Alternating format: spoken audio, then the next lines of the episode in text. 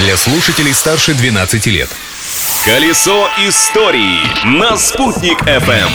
Всем большой солнечный привет! На связи Юлия Санвердина. Сегодня 7 апреля. Готовы познакомиться с исторической справкой дня? Тогда делайте громче. Праздник дня!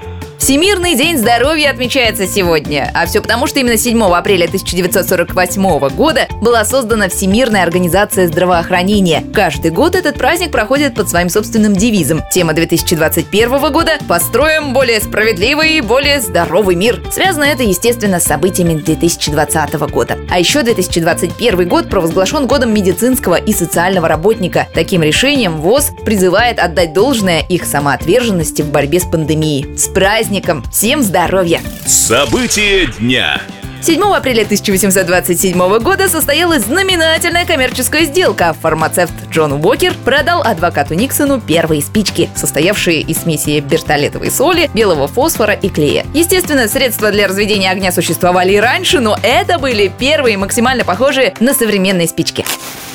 Производство спичек в нашем крае было освоено еще в 19 веке. Правда, выпускаемые в губернской Уфе спички не отличались высоким качеством, но они были дешевыми и спрос на них был постоянный. Однако в начале 20 века спички подорожали, так как на них вдвое увеличили акцизы. Сделано это было, чтобы стимулировать увеличение производства бесфосфорных спичек, которые считались более безопасными. А в 1932 году открылась наша знаменитая уфимская спичечная фабрика имени 1 мая. В довоенный период она была одним из пяти лучших предприятий в своей отрасли. Личность дня.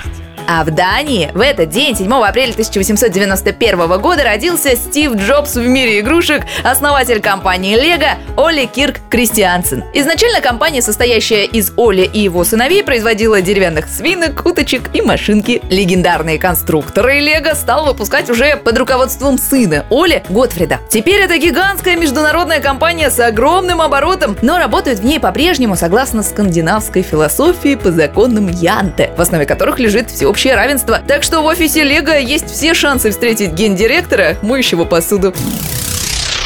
А 7 апреля 1994 года был зарегистрирован домен .ру. Благодаря этому событию Россия стала официально признана государством, представленным в интернете.